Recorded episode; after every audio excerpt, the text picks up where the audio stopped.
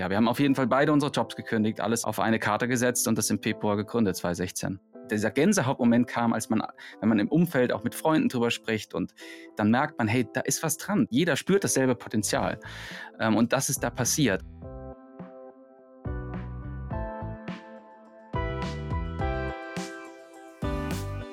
So geht Startup mit Georg Räth.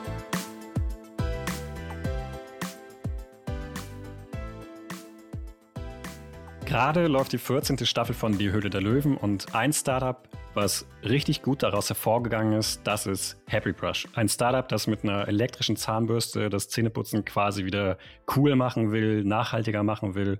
Und mit Stefan Walter, dem Gründer, darf ich heute sprechen. Er hat nämlich über Jahre damit ein erfolgreiches Unternehmen aufgebaut und das in einem sehr, sehr schwierigen Markt, denn elektrische Zahnbürsten zu verkaufen, obwohl es Schwergewichte gibt wie Oral-B, Philips und Co., die man damit natürlich automatisch herausfordert. Dafür braucht es schon auch Mut, dafür braucht es Durchhaltevermögen. Und warum er es trotzdem gemacht hat und wie er es auch geschafft hat, in den ersten Jahren Millionen Zahnbürsten zu verkaufen, das will ich heute erfahren. Ich bin Georg Greth, Journalist bei Gründerszene und hallo Stefan. Danke, Georg, für die Einladung. Stefan, ich hatte gelesen, dass du ja auch in einer Familie mit Zahnärzten groß geworden bist. Das ist bei mir übrigens genauso gewesen. Und in eurem Pressematerial habe ich auch gelesen, da heißt es, es hat so den Weg geebnet zu dem, was ihr jetzt gerade macht. Der Weg war quasi vorgezeichnet. Bei mir hatte das damals äh, übrigens genau den entgegengesetzten Effekt. Ich wollte nämlich auf keinen Fall irgendwas mit zehn machen, nach dem, was meine Eltern mir erzählt hatten. Und du hast ja auch erst mit BWL und dann im Consulting gestartet. Also so ganz vorgezeichnet war der Weg anscheinend doch nicht. Das hat jetzt schon viel beschrieben. Wahrscheinlich fange ich am besten mit dem an, was wir gerade machen. Wir sind ein Oral Care Unternehmen äh, in München gegründet, mit, zusammen mit dem Flo 2016. Und unser aktuelles Portfolio, wie du es auch schon beschrieben hast, besteht aus Schallzahnbürsten, aus Zahnpasta, aus Interdentalprodukten. Und wir nennen das so die, die Trilogie der Mundpflege. Das heißt, ja, wir kümmern uns damit um gesunde Zähne, weil das ich in mir irgendwie trage. Ich bin damit von klein auf aufgewachsen. Somit hat sich da auf jeden Fall was sehr Gutes gefügt. Dennoch bist du ja nicht in diesem Bereich gestartet. Du hast ja dich dann doch der Betriebswirtschaftslehre gewidmet. Du warst äh, zum Beispiel im, im Consulting. Also hast du ja doch am Anfang so dem elterlichen Haus quasi entsagt. Ich denke darüber immer wie Puzzlestücke nach und viele Puzzlestücke kommen dann zusammen. Also ein Puzzlestück ist definitiv, dass ich, mein Vater ist Zahnarzt, ich bin, wir sind im ersten Jahr, haben wir über der Praxis gewohnt ich habe wirklich mit jeder Faser sozusagen mitbekommen, was gesunde, gute Zähne bedeuten. Ich wusste auch, weiß nicht, Spannung, ich wusste, die, die, wie die Selbstständigkeit ist. Also ich habe das sehr, sehr hautnah miterlebt und das hat mich geprägt, aber hat mich auch insoweit geprägt, dass ich wusste, ich werde kein Zahnarzt. Also ich habe das lange überlegt, aber ich wusste es auch. Und dann kam so eine zweite Facette von mir, nämlich ich habe schon immer den Drang, Sachen zu erschaffen, Sachen zu entwickeln, Sachen entstehen zu lassen und zu verbessern. Und ob das jetzt in der Jugend, in der Band war, wo man Lieder geschrieben hat, oder ob das schon erste Ideen waren. Also ich habe schon ganz viele Ideen immer Startup-mäßig überlegt. Ähm, sind sehr viele, die kann ich nicht alle nennen und viele haben das Licht der Welt auch nicht erblickt, aber das war eine Übung, würde ich sagen. Das war einfach so eine mentale Übung und Reise und es hat dann, es war nicht der richtige Moment, es war vielleicht auch nicht das richtige Feld. Und wann kam sozusagen dann das richtige Feld? Und das ist das, was du ansprichst, nämlich dann kam diese Reise über das Studium und über die, die Zeit bei dem großen Konsumgüterunternehmen, wo ich gelernt habe, auf großen Marken ja, zu arbeiten und zu lernen. Da waren auch große Mundpflegemarken dabei. Und da hat man so viel erkannt, gesehen, dass dann, und das ist so dieses Puzzleteil Nummer drei, also hey, man ist plötzlich in dem Markt und sieht, was da so passiert und, und sieht das Potenzial. Dieser Dreiklang, äh, der hat das dann beflügelt und dann kam mit dem Flo, den ich auch während der Zeit damals kennengelernt habe, der dann aber, als wir gegründet haben, bei einer anderen Firma schon war und ja, wir haben auf jeden Fall beide unsere Jobs gekündigt, alles auf eine Karte gesetzt und das im Februar gegründet, 2016. Man kann, glaube ich, sagen, du hast bei Procter Gamble gearbeitet. Das ist ja öffentlich einsehbar. Da hast du also äh, ziemlich viel gesehen, wie es schon funktioniert. Und dann wolltest du es anders machen. Warum das? Das ist, glaube ich, der typische Drang. Also man sieht was, man arbeitet auf was und denkt natürlich, und ich würde jetzt aber fast sozusagen auf dem Jobkapitel kurz mal parken weil die Reise hat wirklich erst gestartet, als wir uns mit verschiedenen Ideen angenähert haben aber diese größte, dieser Gänsehautmoment kam, als man, wenn man im Umfeld auch mit Freunden drüber spricht und dann merkt man, hey, da ist was dran. Jeder spürt dasselbe Potenzial. Ähm, und das ist da passiert. Und äh, da haben mir natürlich schon die Erfahrungen aus allen Bereichen, die ich davor gesammelt habe, geholfen. Und was habe ich gesehen? Also, und was haben Flo und ich gespürt? Also, der Markt für uns aus unserer Sicht ist extrem konservativ, eher duopolistisch, ähm, gerade im elektrischen Zahnbürstenbereich oder in der gesamten Mundpflege wenige große Anbieter mit vielen kleinen verschiedenen Marken. Und wir haben, wenn ich jetzt mal bei den elektrischen Zahnbürsten bleibe, gesehen, dass durch diese duopolartige Struktur das aus unserer Sicht zu wenig zeitgemäß war, was da an Akkus verbaut war und die Akkulaufzeit und insgesamt die Ladetechnik. Und wir haben uns über Nachhaltigkeit von Moment eins an Gedanken gemacht, weil wir uns immer gefragt haben, warum ist das in diesen Blisterpacks verpackt? Also große Blisterpacks, die kaum aufgehen und, und das Produkt da drin ist ja auch aus Plastik. Und das noch kombiniert mit Preis-Leistungs-Verhältnis äh, muss jeder für sich selbst beurteilen, aber wir haben da Möglichkeiten für uns gesehen, das für uns so zu gestalten, dass wir zufrieden mit sind. Und diese ganzen Facetten, das waren auch ganz viele Fragmente. Wir haben wirklich auf dem weißen Blatt Papier gestartet und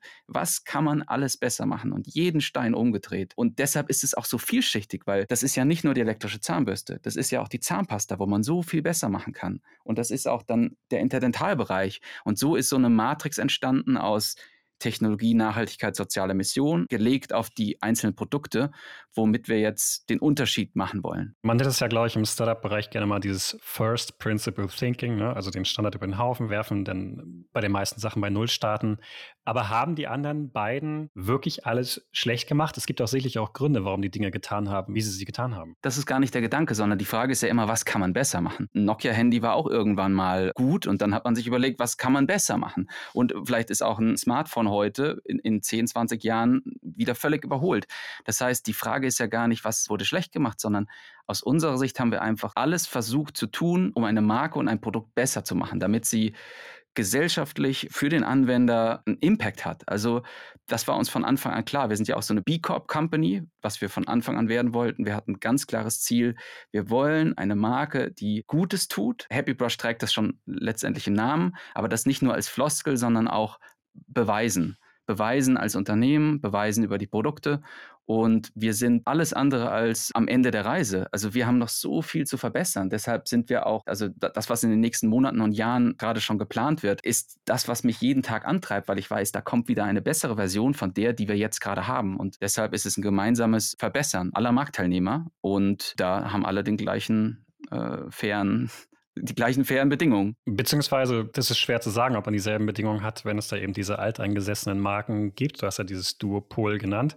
Und ich muss, äh, glaube ich, auch ein Geständnis machen, als ich letztens mir eine neue gekauft habe, das ist gar nicht so lange her, habe ich dann auch eine von diesen beiden großen gekauft. Einfach so dieses, äh, dieses Vertrauen, was man eben in so eine alteingesessene oder vermeintlich alteingesessene Marke hat. Das muss man sich als Startup ja erstmal auch verdienen. Mhm.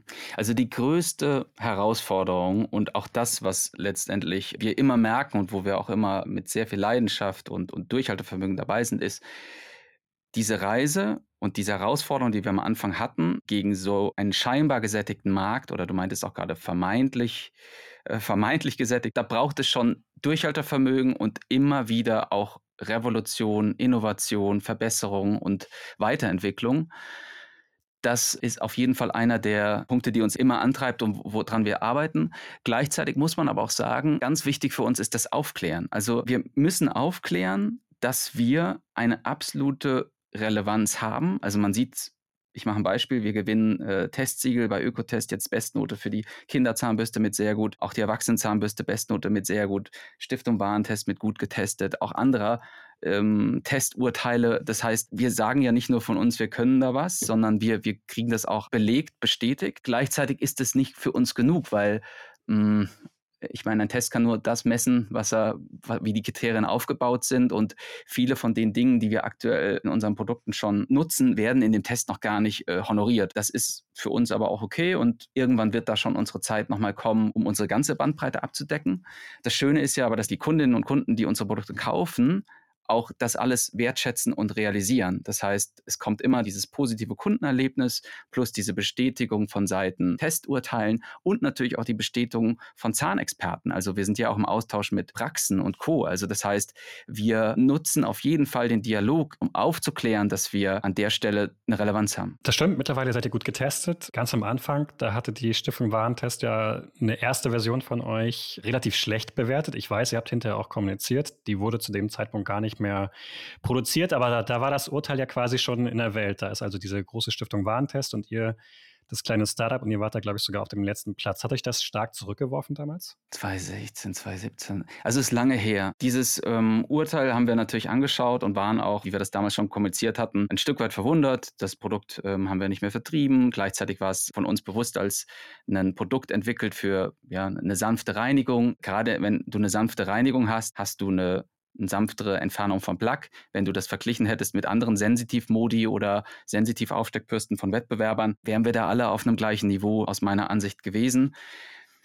Ich würde sagen, das hat uns nochmal gezeigt, dass wir nicht nur auf das Feedback unserer Kunden hören müssen, sondern auch unsere Produkte durchaus mit oder uns mit den Testkriterien vertraut machen. Wir haben uns danach viel intensiver mit den Testkriterien vertraut gemacht und die sind, wie sie sind und haben dann geschaut, wie kriegt man da den, die beste Kombination aus, was will eigentlich der Kunde, was misst so ein Testurteil und das ist uns schon sehr gut gelungen. Weil du gerade meinst, das ist ja alles schon ein paar Jahre her. Das stimmt natürlich, aber du hast ja selber davon gesprochen. Ne? Das sind eben alles so kleine Puzzlestücke, die dann im Endeffekt eben doch dafür sorgen, wo man, wo man heute steht. Deswegen gerne auch nochmal eine Frage von mir zu DHDL. Du hast vorhin gesagt, das ist ein Meilenstein und es ist lange her, aber ich glaube, ich will jetzt keine Was wäre, wenn Frage stellen. Ne? Was wäre wohl passiert, wenn ihr nicht bei Die Hülle der Löwen aufgetreten wärt? Das kann ja niemand beantworten. Aber was man klar sagen kann, ihr habt da einen Publikum gehabt von damals so zwei bis drei Millionen Menschen, also kostenlose Werbung, wenn man so will. Dann habt ihr auch zumindest vor der Kamera noch den, den Deal bekommen. Was ist dann, wenn man ganz konkret sein will,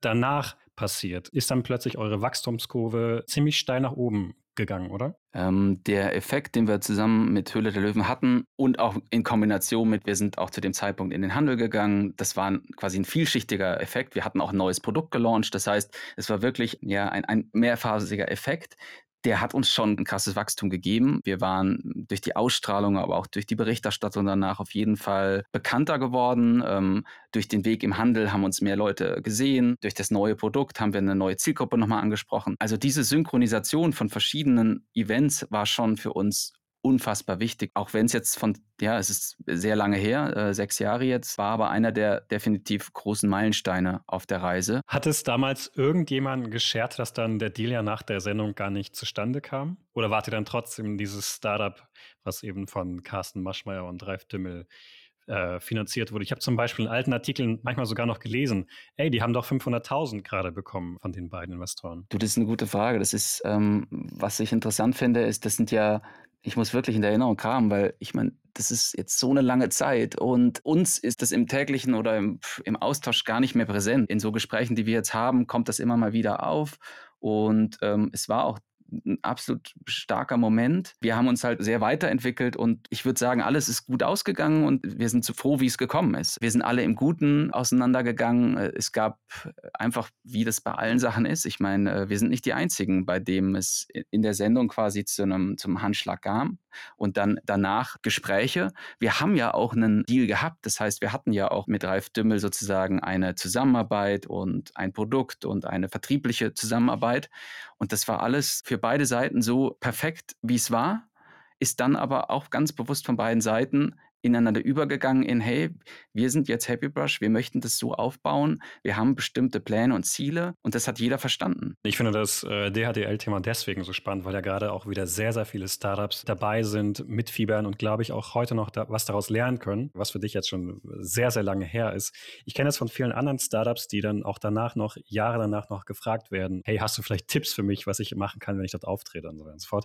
Aber was ich, was sich tatsächlich auch gewandelt hat in der Zeit, finde ich, ist euer Design Damals war das noch so sehr, also für damalige Verhältnisse wahrscheinlich schon sehr aufregend, so eine farbige Komponente zum Beispiel dazu zu machen. Heute seid ihr ja teilweise viel, viel bunter. Ich musste bei einigen Designs äh, an die bunten Socken von Happy Socks denken. Der Name fällt mir übrigens auf, ist auch gerade sehr ähnlich. Das hat sich ja anscheinend auch gewandelt. Teilweise habt ihr jetzt auch ein äh, Lizenzgeschäft, wo es nochmal bunter wird natürlich. Was kannst du dazu sagen, wie sich das ja gerade auch grundsätzlich auf dem Markt entwickelt? Also Design ist für uns schon ein, eine Spielwiese, die wir, ja, äh, mit, wir haben Liebe zum Detail, wir packen in unsere Produkte viel Design, weil wir sagen, es soll sich wie ein schönes Alltagsprodukt anfühlen und nicht zu medizinisch sein. Also Zähneputzen soll Spaß machen, es soll eine Freude bereiten und der Name sa sagt es ja auch schon. Wenn ich das jetzt mal so über die verschiedenen Kategorien mir überlege, auch ein wichtiges Element natürlich um am POS, also am, beim Handel, im Regal, fällt man natürlich schon auf, wenn man unkonventioneller auftritt und auch gerade mit der Farbe Schwarz, mit der wir anfangs gestartet sind. Es gab damals wirklich also keine schwarzen Zahnbürsten und wir waren so die ersten aus meiner Sicht, die damit wirklich ähm, rausgegangen sind und das ist so merkwürdig, dass eine Farbe plötzlich so besprochen wird, obwohl es, es geht ja gar nicht um die Farbe, aber wir haben gemerkt, da geht es um Emotionen und man will halt auch irgendwie ein schönes Produkt und dann haben wir auch viel mit Designs gespielt und haben jetzt auch die Ocean Edition oder arbeiten bei der Kinderversion mit den Minions zusammen oder jetzt ganz neu mit der Sesamstraße, äh, haben quasi nochmal die Kategorie erweitert. Das heißt, wir wollen auch visuell und vom Design her einfach im Badezimmer und für den Nutzer ein schönes Produkt. Also das heißt, in unserem, wir nennen es immer so multiple USPs, ist Design definitiv eins, was wir über Editions oder über die Gestaltung darstellen wollen. Gleichzeitig ist Design viel mehr als nur für uns die die Gestaltung, sondern auch die damit verbundene Nutzung. Also ich mache mal ein Beispiel. Design für, bedeutet für uns auch, die Ladestation ist flach, die hat nicht so ein Docht, wo sich dann immer Zahnpastareste sammeln. Das ist so leicht magnetisch. Ich kann das per USB laden. Ich habe eine ganz, so ein Handstück, was angenehm in der Hand liegt, ohne Vertiefung, was erlaubt, dass ich super gut reinigen kann. Bei der Zahnpasta ähnliches Beispiel. Das ist, wir haben eine Standtube mit einem Klappdeckel, die steht im Bad, die liegt da nicht die Tube selbst hat so eine Art Memory-Effekt. Das heißt, die liegt da nicht zusammengewurstelt in der Ecke, sondern selbst wenn sie ähm, vielleicht nur noch ein Drittel voll ist, kann man sie ganz einfach äh, durch diesen Memory-Effekt steht sie und sieht einfach gut aus. Das ist aber für uns, ich würde mal sagen, wenn ich das priorisieren würde, das ist für uns so diese Liebe zum Detail, wo wir diesen vielleicht die Analogie von Happy Socks ein bisschen übertragen, die viel wichtigeren Elemente, also wo wir aber wirklich jeden Tag testen, überlegen, iterieren, verbessern, sind was können wir technologisch machen? Das heißt, aktuell der sechs Wochen Akku von uns, das USB-Laden, die Filamente aus dreifach gedrehten Borsten, eins der besten Filamente, die wir haben. Also wie können wir, und das ist der noch viel stärkere Fokus von uns, diese Technologie mit der Nachhaltigkeit verbinden? Und Nachhaltigkeit ist ein sehr weites Feld. Und auch da haben wir uns deswegen, die Reise ist schon sieben Jahre lang äh, aktuell und es ist noch so viel, was wir geplant haben. Und wenn ich überlege, was wir zur Hütte der Löwenzeit da hatten, da waren wir noch lange nicht so weit. Wir hatten Aufsteckbürsten in Papierverpackungen und es hat niemanden interessiert. Es wurde aus der Sendung sogar rausgeschnitten, dass unsere Aufsteckbürsten in Papier verpackt sind statt Plastikblistern. Es hat niemanden interessiert. Wir sind trotzdem dran geblieben, weil wir es wichtig fanden und sind auch nicht nur dabei geblieben und haben jetzt komplett Papierverpackung bei den Aufsteckbürsten, sondern die Aufsteckbürste selbst ist jetzt auch noch aus nachwachsenden Rohstoffen. Das heißt, wir gehen von der Verpackung auf das Produkt. Bei der Zahnbürste auch. Wir benutzen da, äh, das ist die ähm, recyceltes Material. Das heißt, alles, was wir ähm, in unseren Produkten gestalten, ist immer so diese Symbiose aus, was können wir technologisch machen, was können wir nachhaltig machen, um dieses überlegene ja, oder auch dieses perfekte Gefühl den Kundinnen zu bieten und diesen Weiterempfehlungseffekt, von dem wir so leben, weil wir nicht viel im Marketing ausgeben, zu steigern. Lass mich mal eine Nachfrage stellen. Das waren jetzt äh, so viele Themen. Ich muss mal kurz im Kopf äh, resümieren, was es da, was es da alles zum Nachfragen gibt. Äh, und das ist, das ist ja einiges. Lass uns mal bei dem Thema Technologie bleiben. Da hast du als Beispiel zum Beispiel die, die, die Akkutechnologie genommen. Ähm, aber wenn ich mir jetzt zum Beispiel elektrische Zahnbürsten anschaue und an Technologie denke, dann scheint auch der KI-Hype schon seit geraumer Zeit bei den Zahnbürsten angekommen zu sein. Ja, das lange vor ChatGPT konnte er die Zahnbürste zum Beispiel schon erkennen, angeblich, ob ich die Zähne richtig putze oder mein Zähneputzen wurde mittels AR-Technologie auf ein Tablet übertragen, äh, Spiele für Kinder und was es nicht alles gibt. Ich finde, das ist alles Spielerei braucht es vermutlich auch gar nicht. Funktioniert das überhaupt? Plant ihr sowas? Also wir schauen uns immer als erstes an, was ist technisch möglich und was will der Kunde. Und dann schauen wir immer, was macht zum jetzigen Zeitpunkt Sinn. Und ja, wir merken auf jeden Fall, dass es ein Bedürfnis gibt, für eine kleinere Zielgruppe Zähneputzen noch mehr zu messen, also ein bisschen zur, ich weiß es nicht, zur Smartwatch zu machen, dass ich sehen kann, wie lange habe ich geputzt, mit wie viel Druck und also dieses messbar machen merken wir schon und auf dieses Bedürfnis wollen wir eingehen. Wenn wir das machen, wollen wir das aber auf unsere Art machen und haben da auf jeden Fall Entwicklungen, um das auch anbieten zu können. Ob das dann irgendwann wirklich Relevanz hat und mit KI oder, oder sonstigen Spielereien, das weiß ich jetzt noch nicht. Ich kann mir aber gut vorstellen, dass auf jeden Fall in, in zehn Jahren eine ganz andere Mundpflege praktiziert wird. Ja, Das ist äh, auch leicht zu prognostizieren. Zehn Jahre ist noch ziemlich, ziemlich lange hin. Und konkreter willst du anscheinend auch nicht werden bei dem Produkt. Das ist auch in Ordnung. Ähm, du hattest gerade das Thema Nachhaltigkeit genannt. Bei DHDL meinst du, wurde das rausgeschnitten. Ich glaube, man kann ganz gut sagen, damals wart ihr damit wahrscheinlich eurer Zeit noch so ein bisschen voraus. In den Jahren danach war Nachhaltigkeit ja ein riesengroßes Thema.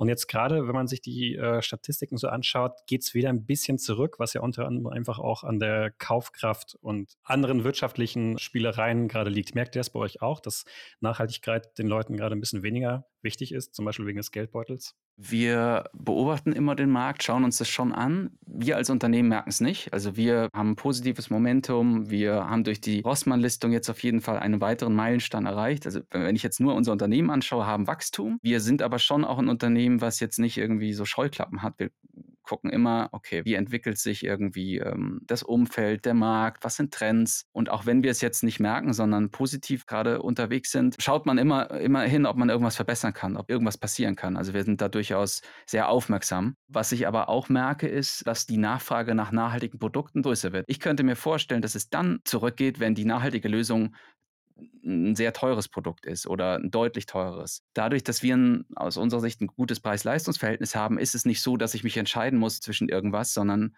wir versuchen so eine ja, One-Size-Fits-All-Lösung zu schaffen. Das könnte sein, warum wir diesen Trend oder diesen, diesen Abschwung gerade nicht haben. Ist jetzt eine Vermutung. Ja, das heißt, die Leute schauen, was ist äh, sozusagen eine günstige Lösung und dann, ah, es hat auch nachhaltige äh, Komponenten zum Beispiel. So schätze ich das ein. Also das wäre eine Erklärung, ähm, die ich jetzt hätte. Thema Nachhaltigkeit und First Principle Thinking. Ihr macht ja sehr vieles tatsächlich anders als die, die Großen. Ich finde, bei ein paar Sachen könnte man noch weiter gehen. Also ja, ihr habt recycelte Materialien, ihr habt äh, nachwachsende Rohstoffe. Das finde ich auch löblich. Aber im Endeffekt, viele von diesen Sachen, Bürstenköpfe, Interdentalbürsten und Co., die eben doch äh, noch Plastik und so verbaut haben, die landen dann eben doch im ganz normalen Hausmüll. Die recycelt ja niemand, ja. Also wie viel weiter müsste man da eigentlich noch gehen? Ich hatte das schon gesagt, Technologie schauen wir uns jeden Tag an, was muss man besser machen, ob das jetzt ein smartes Produkt ist, ob das in der Handhabung ist. Und bei Nachhaltigkeit ist es identisch. Wir gehen jetzt die Schritte, dass wir einerseits noch weiter an den Materialien arbeiten. Ein Beispiel, bei der Zahnpasta-Tube sind wir jetzt von 30% PCR auf 60% PCR, also recyceltes Material gegangen. Das heißt, bei jedem Produkt schauen wir immer, was ist machbar. Und du wirst im Zahnpasta-Regal nicht viele ähm, kann ja jeder mal schauen, nicht viele Zahnpastatuben finden, die 60% PCR haben. Und auch da denken wir, hey, dann kommen die 100. Oder wir haben ja auch Tabs im Angebot, die dann wiederum gar nicht in der Tube verpackt sind. Das heißt, wir denken immer in Verbesserung des Materials oder in eine alternative Lösung. Und zurückkommend jetzt auf die elektrische Zahnbürste, was wir auch immer machen, ist, wir kombinieren ja Technologie und Nachhaltigkeit. Das heißt, das ist ja schon ein Spannungsfeld und wir entscheiden immer zugunsten auch der Zahngesundheit. Das heißt, wenn wir an irgendeiner Stelle denken, okay, da könnte man vielleicht einen Nachhaltigkeitsaspekt einbringen, aber er schadet der Zahngesundheit, entscheiden wir uns tendenziell dafür, es anders zu machen oder lassen dem Kunden die Wahl. Und was für uns jetzt gerade auch ein Pilotprojekt ist, ist das Refurbishment. Das heißt, dass man Zahnbürsten ein zweites Leben schenkt, dass die Reparierbarkeit gesichert ist, dass man die Komponenten austauschen kann, dass dieser Kreislauf hergestellt ist. Also Refurbishment ähm, ist sozusagen der Spitzname dafür. Das geht nicht von heute auf morgen. Das ist auch ein Lernen und Verbessern. Man muss aber irgendwann anfangen und wir sind da gerade in dem Anfang und hoffen, dass wir uns da auch noch weiter irgendwie verbessern können und dass wir dann irgendwann diesen Kreislauf absolut rund haben. Warum interessiert dich das Thema Nachhaltigkeit eigentlich? Also ist das wirklich dieses altruistische, ich möchte, dass es morgen noch eine Welt gibt? Du hast ja vorhin selbst gesagt, du hast äh, mindestens ein Kind. Machst du das für deine Kids? Machst du das, weil das irgendwie gut im Marketingkatalog aussieht? Warum machst du das? Also alles, was in, im Inneren passiert und sozusagen von innen kommt, man kann es nicht immer erklären. Das ist so ein, es ist ein, es ist ein innerer Drang, Sachen zu verbessern. Und für mich ist Verbessern super vielschichtig. Und deshalb ist auch unsere Marke vielschichtig, weil ich zum aktuellen Zeitpunkt so viel Leidenschaft, äh, unser Unternehmen, unser Team und ich so viel Leidenschaft für dieses ganze Unternehmen und für dieses Bessere haben. Und da ist auch Nachhaltigkeit für uns entscheidend. Diese Vielschichtigkeit, die ist der Motor. Diesen Mehrwert zu schaffen, es ist manchmal schwer zu beschreiben. Vielleicht geht es auch auf diese Puzzlestücke zurück, die in der Gründung lagen. Also man hat den Markt gesehen, man hat Zahngesundheit in der Kindheit mitbekommen.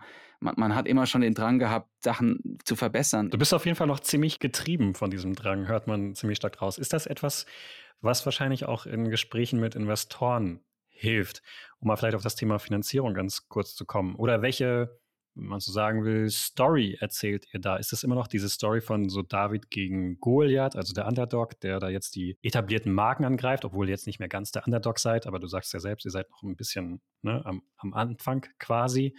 Oder muss man jetzt auch ganz normal wie alle anderen mit den ganz normalen Zahlen glänzen, gerade jetzt, wo das Geld ja bei den Investoren nicht mehr ganz so locker sitzt? Hm.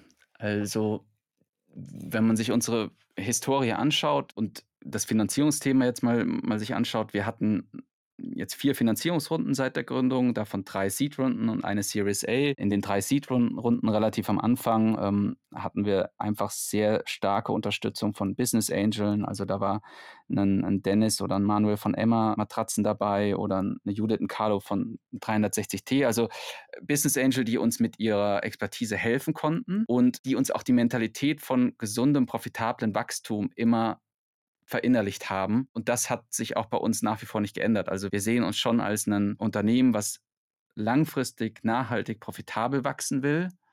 Und dafür braucht es auch, wie du es eingangs schon sagtest, Durchhaltevermögen und, und auch einen langen Atem in der Kategorie, die die durchaus ja auch nicht einfach ist. Und dann kam mit der Series A, kam ähm, BayBG und Hanil dazu, auch in dem Fall Unternehmen, die dieselben Werte wie wir tragen. Das heißt, die sind, in dem Fall sind das zwei, einmal 50 Jahre, einmal über 250 Jahre am Markt, also wirklich Unternehmen, wo wir dachten, das ist einfach, da ist sehr viel Erfahrung. Ja, das ist nachhaltig. Also äh, bei Haniel ist es enkelfähig und bei, bei BG ist es ähm, auch diesen Mittelstand stärken. Also das ist alles auf Langfristigkeit ausgerichtet. Das ist quasi ein roter Faden, der sich seit der Gründung durchzieht. Und dieser rote Faden setzt sich jetzt auch fort. Und den wollen wir auch so fortsetzen lassen. Also nachhaltig gesunder Wachstum. Ähm, und das drückt ja auch B Corp aus. Also ökologisch, ökonomisch und sozial erfolgreich sein. Heißt langfristig auch, dass sie nicht gekauft werden wollt in absehbarer Zukunft? Also wir haben keine äh, Pläne, Ideen oder, oder Ambitionen. Wir konzentrieren uns auf uns. Das ist für uns so ein, ja, ein Baby. Also ich habe zwar schon, ich habe ein echtes Baby, aber auch das, das Startup ist für mich ein Baby. Das heißt, meine kleine Tochter ist natürlich äh, auch Ideengeberin und Produkttesterin. Äh, aber auch, ich hatte ja eben auch schon äh, angesprochen, wie Zahnpflege in zehn Jahren aussehen soll. Und da will ich mitarbeiten dran. Stefan, danke für das Gespräch. Vielen Dank. Ciao. Und an die Zuhörer, schön, dass ihr wieder dabei wart und bis zum nächsten Mal bei So geht Startup.